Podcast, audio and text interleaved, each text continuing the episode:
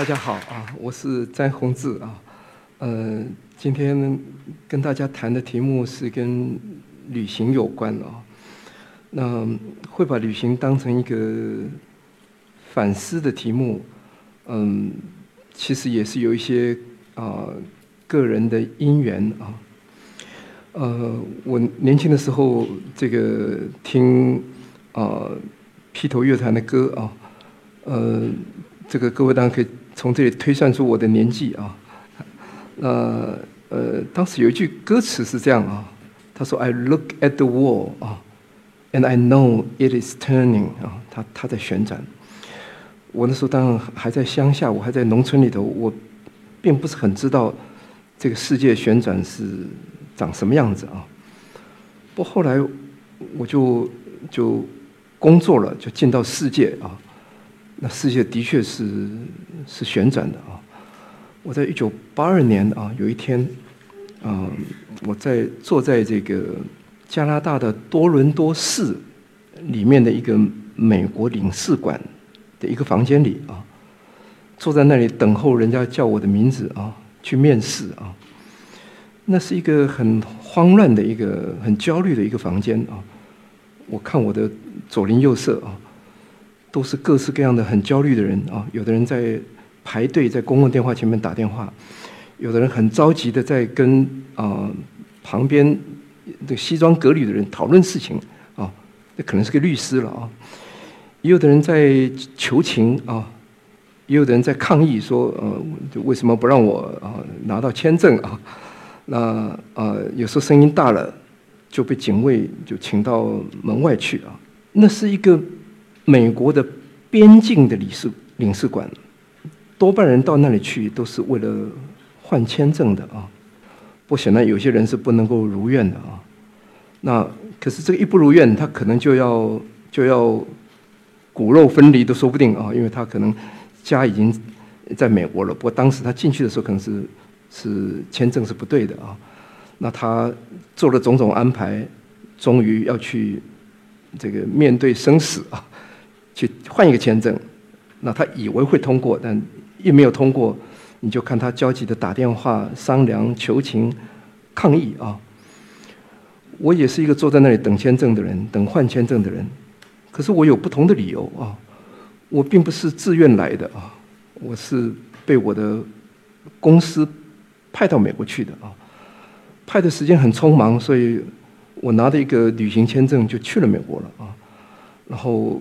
过了一个多月之后，就我的公司就派了一个美国律师陪着我到到了啊多伦多啊，那要去换一个工作签证啊，那呃我坐在那里看旁边的人那么焦焦虑，我心里其实有点不平的啊，因为我并没有我并没有要来啊，我并没有打算要到美国来，是我的工作叫我来的啊。那我得要换这个签证啊，说我要受到很多的屈辱啊！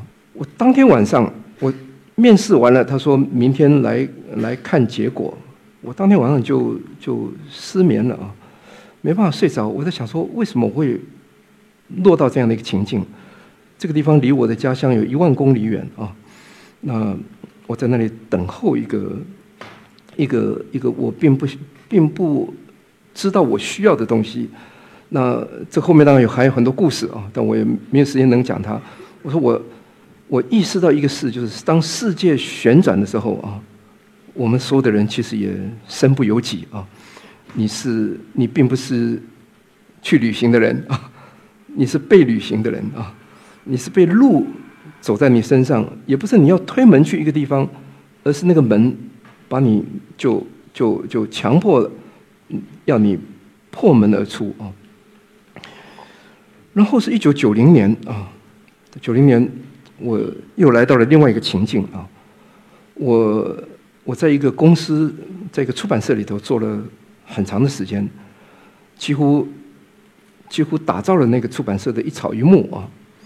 可是最后一刻，我跟我的老板起了一些困难，我就知道我已经不能再做了。我辞了职啊，那就是辞掉了那个我以为我会做一辈子的地方啊，我那么喜欢那个工作，但我我就辞职了。所以我就跟我的太太跟我的小孩说，我没工作了，那咱们就去玩吧啊。那我就跑去玩了啊。我可能我可能是第一次啊，就是真的就没有事啊。就去玩了啊！我说我以前玩可能心里还挂了很多事，还想着说可以做这做一点这个做一点那个，但那次我就真的没有事啊，所以我就想我可以去试试看很多我很好奇的服务啊，所以我在日本我就走进一个这个日本交通公社啊 JTB 的办公室，我就说哎我我在书上看到有这么一个很有意思的旅馆，我想去去住，你可以帮我订吗啊？我想订的旅馆是在日光的中禅寺湖啊，湖边有一个小旅馆。按照我的书上说，那是一个本来是一个大使的官邸改建的一个旅馆，是很有风情的啊。我说我想订这个地方，可这个是我我后来在日本跑很多地方，不，当时我其实去的地方还很少啊。我那时候也还不能讲日文啊，我后来能讲了，但当时还不能。所以那个帮我订旅馆的人就在我的资料上就注明说，这个人不会讲日文啊。那当然就旅馆主人来接我啊，而且这个非常努力的用他非常有限的的的英文啊，不仅是带我到他旅馆，而且还啊带我出游啊，跟我介绍那附近的所有的山水啊、瀑布啊啊，用他的时间，用他的车子带着我到各处去玩啊。那我就这样子用了订了一个旅馆，又订了另外一个旅馆，就就就一个地方一个地方去啊。虽然这个订的都很匆忙，都是今天订明天就要住那样的啊，但呃，就是整条路这样走下来，本来我出门的时候心理上还想着我自己的工作啊，可是因为因为每一个场景有这么多的景色的变化，还有这么多新的人事跟物。那你忙着适应每一天的新的景观，很奇怪的，也不过就是七八天、十天的旅程，走回来，怎么好像恍如隔世啊？好像那个、那个、那个失去工作这个事就就淡了，就忘了啊。所以原来这个流浪更新、场景变换，你你必须适应啊，反而就忘掉了自己的原来的。的困难跟痛苦啊，所以这也是旅行有了一种新生跟治疗的那个功能啊。有趣的是，我当时刚刚写完了两本书啊，就是八六年我写了一本城市呃创意人，八九年我写了一本叫城市人的书。我正在想要写一本书叫旅行人，本来那个那本书是一个啊，完完全全是一个是一个是一个是一个。读书来的一个题目，并没有自己亲身的感受。不就这个时候，因为我在日本有那一趟旅行之后，哎，我意识到这个旅行原来有一种在人身上的一些功能。我觉得也许我这么快就要写这个书，也许太鲁莽了啊。我也许应该停下来，多找一点例子啊，看看其他的去旅行的人，他们到底看到了什么，做到了什么。所以我就回头去找，嗯。旅行写作历史上一些重要的著作啊，我费了很大力气的啊。我当我有一个我有一个姐姐是一个图书馆的馆长啊，她当时正在美国进修，所以我有跟她联络说，我在我想找某些书，很多书已经绝版了啊。我问她说，你可不可以通过美国的大学那个馆际交换，帮我借到这个书啊？所以我姐姐在那里帮我找了这个好几十本书啊。那我我我又到了各个国家啊，留了书单。嗯，请求这些卖书的人，特别是卖旧书的人，帮我找找书。我想要多找一点例子啊。后来这一找就找了二十年了啊，所以那本书就就一直到现在没写出来啊。又又又又找了二十年，就读了太多东西了啊，所以反倒产产产生了一个副产品啊。因为我看这么多西方人的这个旅行的经典，那里面是有很多的。故事是有意思的啊，虽然有些故事可能会冒犯到我们啊，因为他去的那些一些穷乡僻壤，有的就是我们的家乡，对不对啊？不过那个那个那个西方文化里头那种穿透，要进到一个地方啊，要要走进去，那种力量，的确是他文化里面很大的特征。所以我说这里这么多书，中文都没出版，所以我我这个编辑人的这个神经就发作了，就觉得应该要去编一个探险与旅行经典啊，所以后来我就做了，我我挑了六十本书，大概做成中文大概会是两千万字吧啊，陆陆续续现在大概出了三十多种啊，十多年了，我还没有还没出完啊，啊这个六十种可能还要还要很多年啊，不。我也许可以讲一讲，说当时那本书的构想是什么啊？那本书的构想就是是想要讲这个这个旅行的理由的啊，或者这个旅行的说的背后啊，就是这个 metaphysics 啊。我说关于旅行的形上学啊。那当时这个故事其实是有很大的一部分是是是因为读康有为得来的一些刺激啊，就是看到康有为的。呃，种种游踪啊，那当然包括他最重要的这个《欧洲十一国游记》啊。他在《欧洲十一国游记》的序里头，他对自己的旅行是很很自豪的啊。他说：“他说这个中国这个这个这个圆如方子之士啊，头是圆的，脚是方的，就是人类了啊。就是在中国呢，有四五万万计，也差不多有四五亿人啊。”他说：“但。”如果我是游踪者，像我这样的旅行的范围，待未有焉啊，从来没有过啊，也没有人能走他那么远，因为他的确去了很多地方，就欧洲，他的确是游的次数非常惊人啊。但当我们回头看历史，其实他也不是旅行，他是逃亡嘛啊，他有十六年啊，逃亡于这个这个这个这个中国之外啊。不过他的确也做了很多事，比如说看他留下来的文字，他有。他有，比如说，他有巴黎登热气球歌啊，所以他当时到了巴黎，他真的还去做了热气球啊。这个我们今天才做的事，他当年已经做了啊。他到了墨西哥，他就看到在盖铁路，他就去炒地皮啊，他也干了这个事啊。到了到了瑞典，看到瑞典很多人有有船有岛屿，他也去买了一个岛，就建了一个康园，做他的这里别墅啊。就是就是，其实他的。行动力是很看起来是很前卫的啊，所以他说他很会旅行，这个话也没有，我觉得也没有说错。可是读他旅行的某些见解，可能我今天在座的年轻人，如果你是个背包客，你可能就很不满意了啊。比如他讲到讲到罗马，他就说我以前听人家说罗马这个宫殿啊，宫室很很很漂亮的啊。他说我来到这里看，渺无所睹啊，什么也没看见啊。他说：“这些房子都是石头盖的，不知道开户有一道光啊，不像我们这个木头建筑，雕梁画栋还可以引光线进来啊。”他说：“直视桃富桃涌啊，跟跟我们黄土高原这个这个这个这个窑洞是一样的啊。”他觉得这个这个建筑不是很高明啊。但今天在座如果有读建筑，当然不会这样想了，因为罗马这个地中海型气候。雨很少，阳光很充足的啊。建筑的目的都希望又大又深，让它能通风啊。不希望有那么多太阳的啊。他到了巴黎，也对巴黎很不满意啊，就觉得这个他说这个这个这个河川未见整洁啊，这个塞纳河也很脏啊。那觉得宫殿也不华丽啊。然后他跑来跑去，他都觉得，诶，人家说这个巴黎繁丽冠天下，他看起来巴黎不怎么样啊啊。那最惨的是，他到了雅典啊。雅典是泰西文明的起源，这是一个中国西化运动的的的首领啊。所以他觉得希腊是他一定要去看的。他到了希腊看，到处是断壁残垣啊。他说：“这个山林枯索啊，整个社会是个落后国家啊。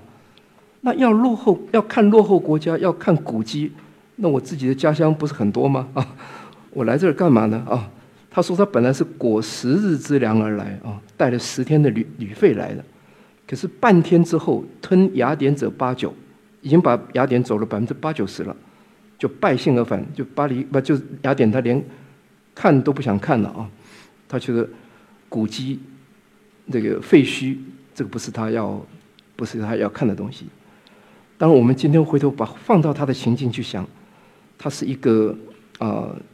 追寻强国的秘方的一个旅行者啊，他讲他自己是是敞智制度之白，他要去了解每个社会的的制度，他把它当做这个百草来来尝，要找药方，要找药方给中国的，他是一个这样的使命感的旅行者，所以他是看不见，比如说巴黎的生活上的乐趣，你去做咖啡店，你去吃他的馆子，你去看他的美术馆、博物馆，他没在没这个心情啊。讲他自己的旅行的方法，他说：“日在车中啊，便有其胜。每天都在车子里头啊，就是跟各位现在图片上所看到的这个模样啊。譬如说，这个就是他这个路上写的诗了啊。他说：‘冈峦似绵亘，果树剪平齐。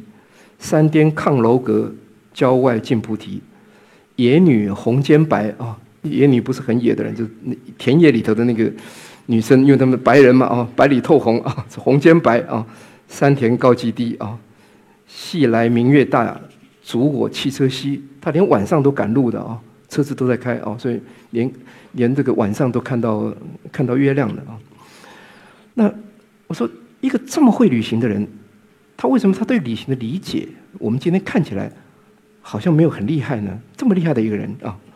所以当然，我们就要回头去看，旅行它本来有它的意思，有它的原因，还有它的历史啊。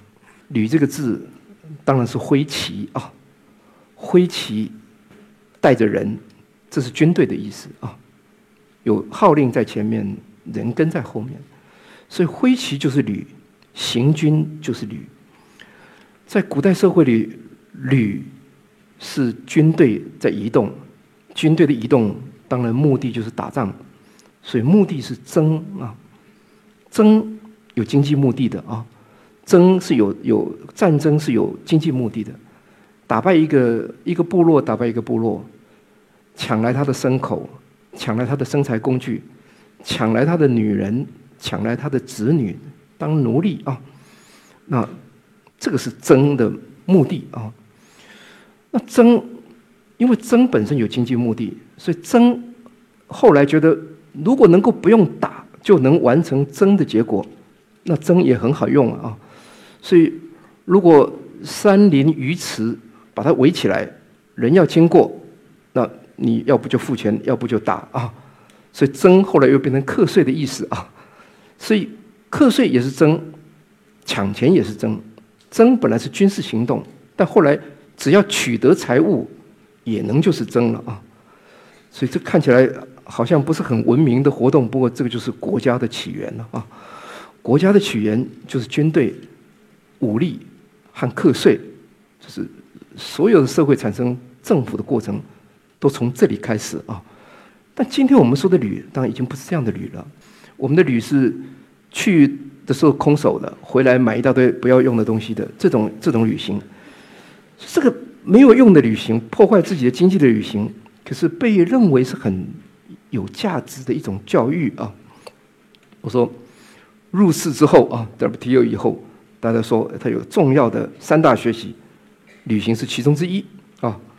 然后历史上我们当然对旅行有很高的评价的啊，说读万卷书不如行万里路啊。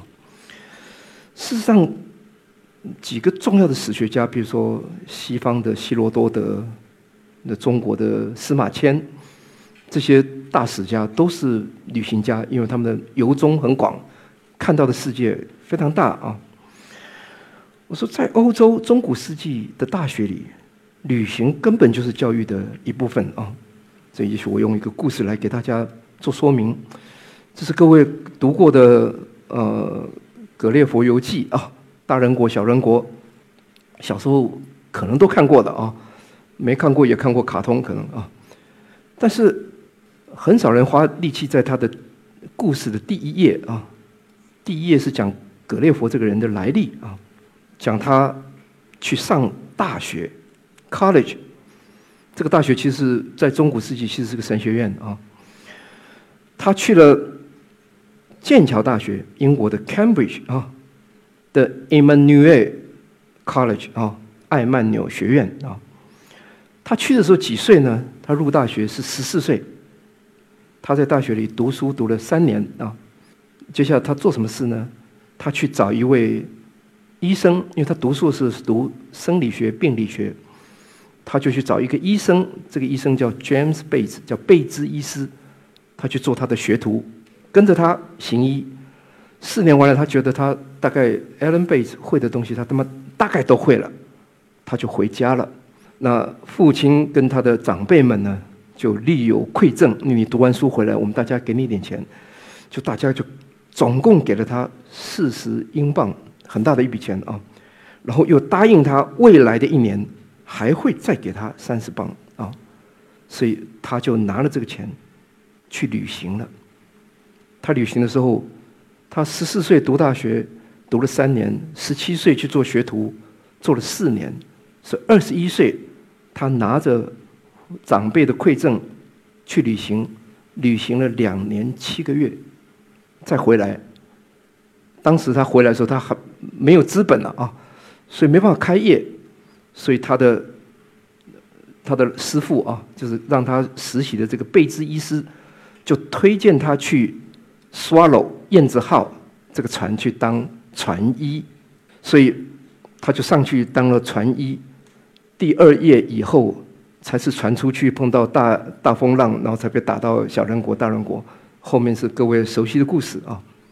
但我要说，他讲这个故事的第一页，这个就是典型的标准的欧洲的大学的教育的过程啊。第一个阶段，去学校上课。第二个阶段，找一个地方做实务上的实习。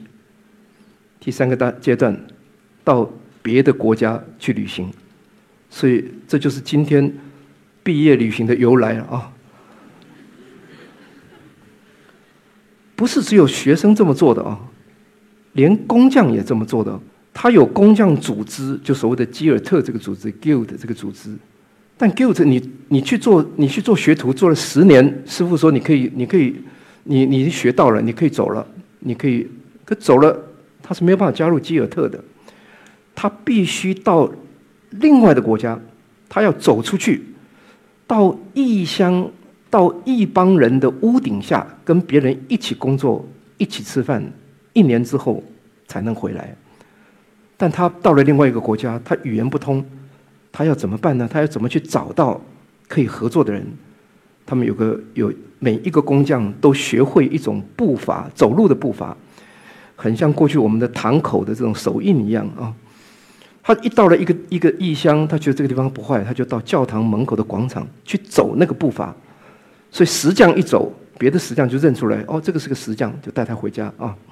这样他就有机会在外头工作一年，回去之后他就能加入基尔特，这样他就可以职职业了啊。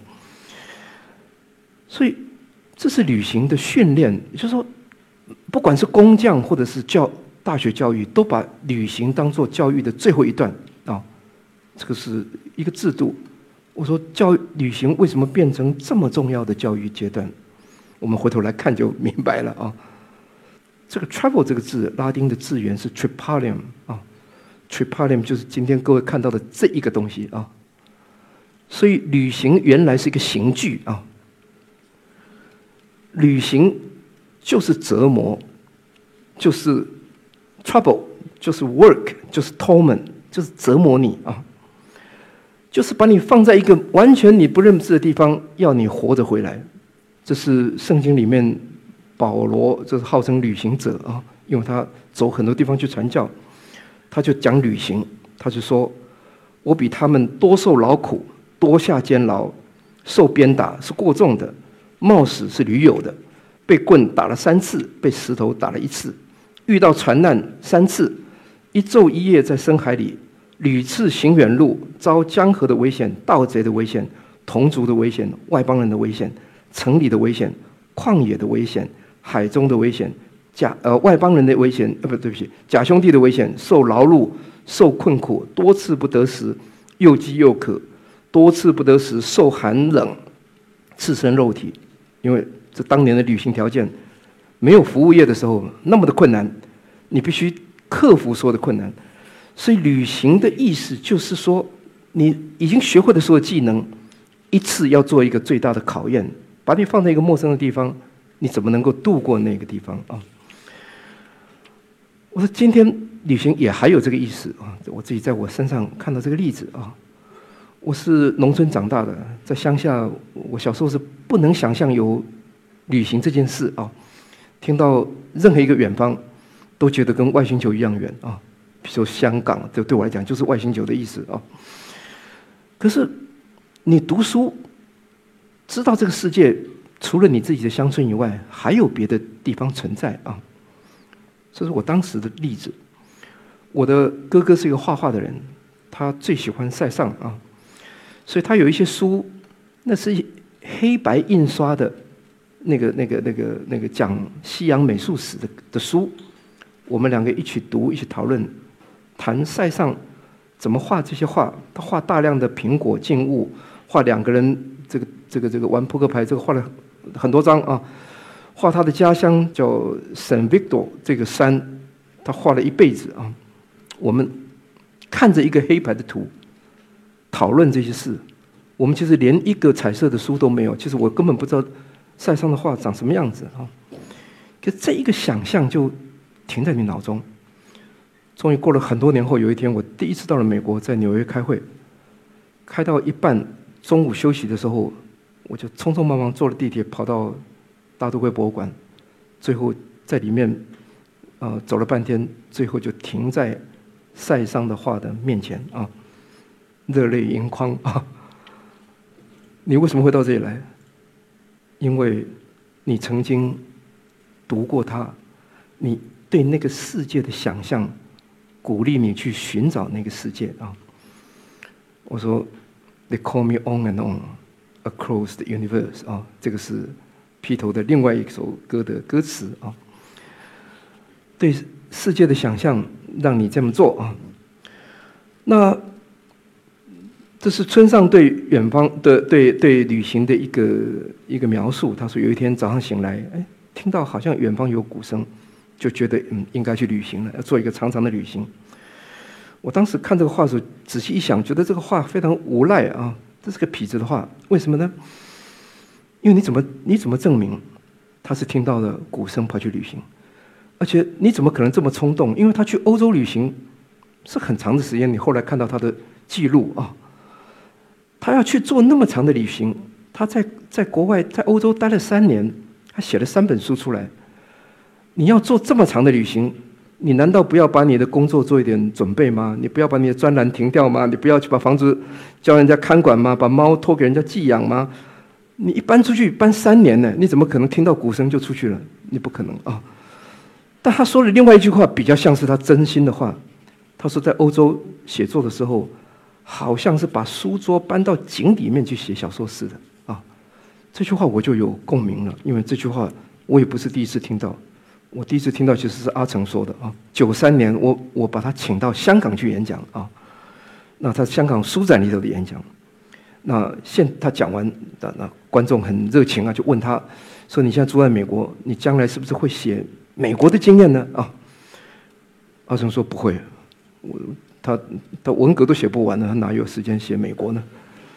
他说：“美国，他讲这句话，他说美国对我来说只是一张大书桌啊。”今天回想这个话是对的不得了，因为现在发展神速的中国啊，你可不见得有一个不心浮气躁的写作环境的啊。你是就是你家可能有书桌，在这个社会完全不像个书桌啊。我说的台湾也是的啊，我在的地方也是的。你其实是想做什么事，那个社会每天都有事，这个这个这个挑动你啊，每天都有这个这个这个互联网公司谁又融资了多少钱，谁融资了多少钱，谁又变成有钱人啊？你整个社会心浮气躁的啊，反而美国才是一张不管你写什么都无动于衷的大书桌啊。当然，那个地方不能是一个抢戏的地方了啊！这个这个是题外话啊，因为啊，那个美国作家亨利·詹姆斯讲说，他在威尼斯没办法写作，因为太多事在动了啊。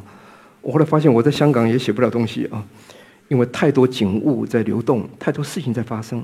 那作家是很敏感的乐器啊，一点东西他就一点五颜六色的拨弄，他就受不了了啊，他就静不下来，他就没办法写东西啊。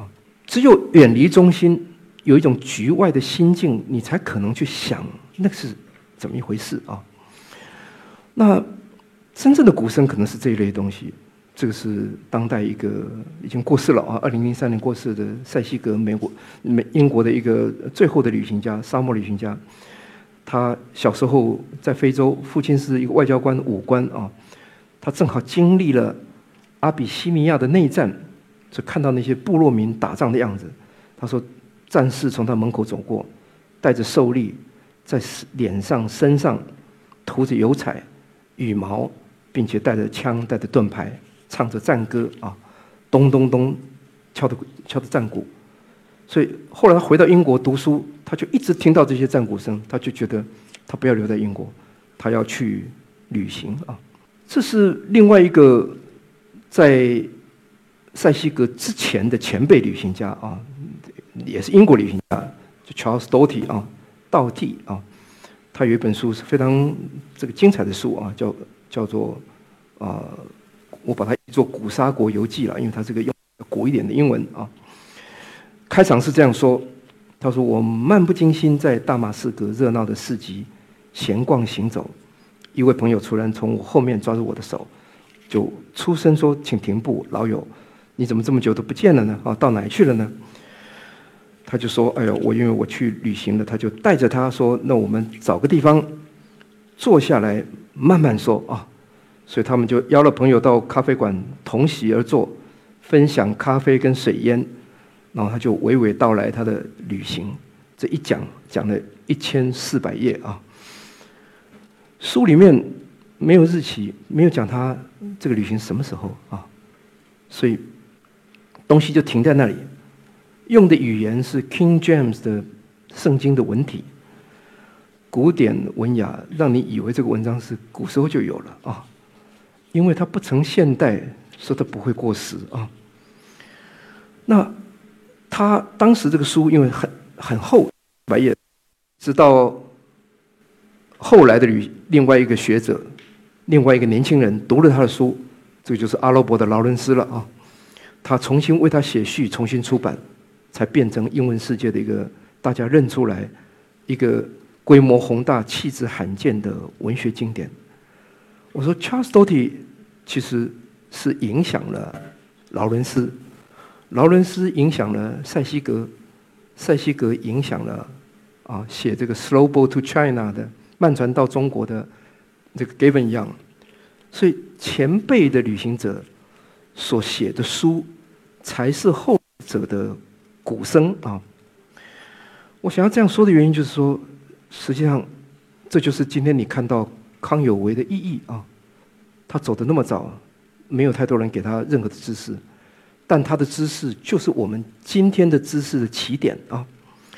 所以旅行其实是有是有有传承的啊。这个记得曾经写一本书啊，就是一篇文章了啊，叫《浪子回家集》啊。他用了圣经上的典故，说那个有一个人有两个小孩，大哥都在家里跟着父亲种田。那个老二却跟父亲说：“你把该给我的那份给我吧。”我那他就离家了。离家最后他把钱花光了，就回到家乡。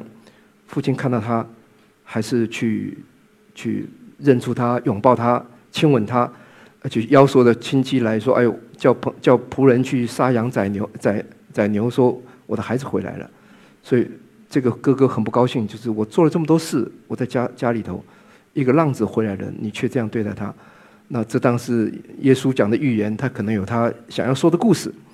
不记得写的故事有另外一件事，就是到夜里头，这一个回来的浪子回到房间，房间就敲门了，是他的弟弟，圣经上没有的啊，跑到他的房间来，就问他说：“那你离家离了半天，离家难道不好吗？”啊，这个充满能叛逆能量的青年就说。你告诉我，你到底在外面看到了什么？难道外面的东西都是都是痴心妄想吗？都是都是假的吗？那这个哥哥跟他说：“我出去是为了追求自由啊，但我失去了，因为我变成了俘虏，因为我必须要去服侍人啊。”我说：“像我这种老于江湖的人，其实知道这句话的意思的啊。你本来出去闯天下是想要挣脱一个牢笼，不料你却却跳到了另外一个牢笼啊。那有时候不是跳到一个牢笼，你根本是创业，你就打造了一个牢笼，不但关自己，把别人也关进来啊。好像你追寻的自由，只有在将得未得之际存在且真实啊。只要社会是分工的，你一加入一个社会，你就得服侍人，你就变成了俘虏啊。可是重要的是那个离家那个事啊，回家看起来好像是离家的否定，但其实不是的啊，因为你没有出去，你就没有回家啊。所以离家这个事使得回家的意思变得不同啊。所以浪子回家，他跟他没有出去的那个哥哥是不一样的。所以最后他当然跟他弟弟讲说：“你走吧，你去吧，希望你能够更勇敢。你不必不必回来，你不需要像我这样必须要回来。所以旅行是世代交替的，一代人没有办法替代另外一代人去走。你也许可以变成他的基础，但你也得去走啊。这只是。”奥马开言的诗句了啊，他说：“没有人能够回来告诉我们前面的路啊，那要去发现，我们还是要自己要启程，我们得要自己去走啊。我们旅行是离开家，以便能够看到异乡跟家乡的不同啊。那我们呢也会看到相同啊。旅行其实不会完成，上一个旅行完成者，他其实是下一代旅行的起点。今天如果我们比康有为更懂得怎么旅行，是因为他为我们奠下了基础啊。那他对异乡的理解的前线，就是我们今天的底线啊。所以我说，这才是旅行的，在一个社会里面的的 progress 啊。我甚至可以这样说：世界了解时，如果我们了解了全世界，那旅行就完成了。那世界了解时是旅程旅行的完成日啊。可是理解另一种生活、另一种社会、另一种状态，这个体会是没有办法完成的。所以这也解释了为什么我们一而再、再而三要在路上。这是我今天带给他一些简单的想法。谢谢大家啊，谢谢。